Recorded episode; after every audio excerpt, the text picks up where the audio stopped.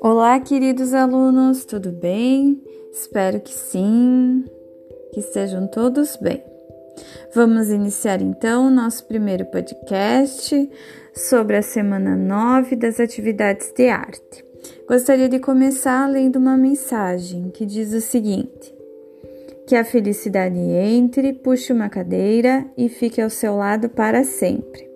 Desejo que tenham todos uma linda semana de estudos e que continuem se cuidando. Estou com saudades. Nessa semana, então, nós vamos iniciar um novo assunto, que é a continuação do que nós já estamos vendo, que são os elementos básicos das artes visuais. Antes disso, nós trabalhamos então as formas e fizemos aquela atividade prática sobre a pintura corporal indígena, aquela releitura, né, que foi na semana passada. E nessa semana vamos começar então a falar sobre a textura.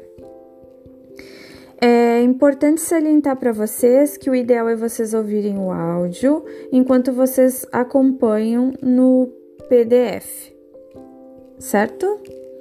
Então vamos lá. Vocês precisam copiar ou imprimir e colar essa parte teórica no caderno. Então aqui está falando que a textura é o elemento visual que expressa a qualidade tátil da superfície do objeto. Ou seja, nós vamos tentar representar o que a gente sente, né? O que a gente enxerga no papel. Então a gente vai tentar representar, por exemplo, um cascalho no papel, tentando mostrar aquela rispidez que o cascalho tem no papel, que é uma superfície lisa, certo? A palavra textura, ela vem da tem origem no ato de tecer. As texturas podem ser então de quatro tipos: naturais, artificiais, visuais ou óticas e táteis. As naturais são aquelas encontradas na natureza. Elas são, podem ocorrer então em alguns animais, como o camaleão, que pode modificar a sua cor de pele, né?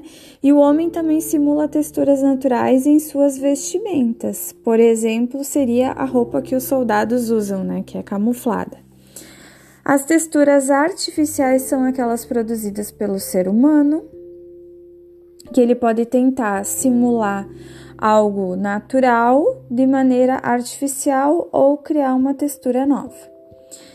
As texturas visuais são aquelas com qualidades óticas e ela estimula as texturas táteis. Por exemplo, uma pintura que cria o efeito da maciez da pétala de uma rosa ou do pelo do cachorro. Então pode ter lá um quadro de um cachorro que ele é tão real que fez todos os pelinhos lá do cachorro que fez a textura, né? Como eu falei antes, numa superfície lisa, fez parecer que tem textura, que se a gente, é, o nosso cérebro entende que se a gente colocar a mão naquela pintura, a gente vai estar tá sentindo os pelos do cachorro, de tão perfeito que ela é, de tão perfeita que é, é a retratação da textura naquela imagem. E a tátil são as qualidades visuais e táteis. Então acontece em todas as superfícies e nós podemos realmente sentir elas porque elas existem. Então quando a gente passa então a mão sobre alguma superfície e sente realmente que tem uma textura ali. Como que a gente pode representar as texturas então numa superfície lisa, que seria o papel?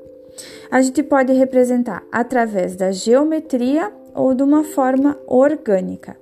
Então ali diz, né, que a geométrica é quando a gente tenta fazer a trama de sinais, pontos, traços, manchas que vão parecer então com a realidade. São as técnicas utilizadas nas artes. E a textura orgânica é aquela que realmente existe, né? Por exemplo, a pele dos animais, como a onça, a superfície da rocha. Técnicas então que podem ser utilizadas para a produção dessas texturas em artes visuais. Coloquei ali quatro, Então, o empasto, que é utilizado na pintura, ocorre então quando coloca-se várias camadas de tinta ou camadas muito grossas sobre a tela, causando então a impressão de um relevo. Frotagem, a palavra frottage, de origem francesa, vem de frotter, que significa esfregar. Essa técnica vocês aprenderam quando vocês eram muito pequenininhos lá na educação infantil que é aquela que a gente coloca a folha de papel e embaixo nós colocamos algo e esfregamos o giz de cera em cima. Geralmente se fazia isso com folhas mesmo, se catava folhas, né? A gente ia para fora no pátio da escola, catava as folhas, levava para a sala e depois fazia a frotagem, não sabia nem o nome do que estava fazendo, né? Mas fazia essa técnica então, que ela é bem bem fácil de fazer e ela é bem antiga também. A colagem, então vocês sabem o que é, né? Já vem do nome. Então, os artistas eles podem utilizar qualquer material colado em uma superfície. Ali fala pedaço de jornal, materiais expressivos como madeira, papelão, barbante, areia, pedaços de pano, eles querem dar volume, né? Dando efeito então nessa superfície. E eles também, alguns utilizavam isso criando uh, luz e sombra, claro e escuro, colocando um objeto sobre o outro para fazer essa sombra então. E a escultura, onde os artistas utilizavam diferentes texturas conforme o movimento artístico que eles pertenciam. Aí tem como exemplo o Renascimento, que são texturas lisas e suaves, né? Que eles retratavam mais a realidade mesmo, contra o Impressionismo, que eram as coisas mais inacabadas, né? Como as obras de Rodin. Mais adiante a gente vai começar a estudar mais especificamente cada artista e aprender a ler as obras de arte, tá? Ainda a gente está na parte mais básica por enquanto, mas vamos chegar lá. Estamos terminando essa parte aqui. E a textura no nosso cotidiano, aonde que ela está?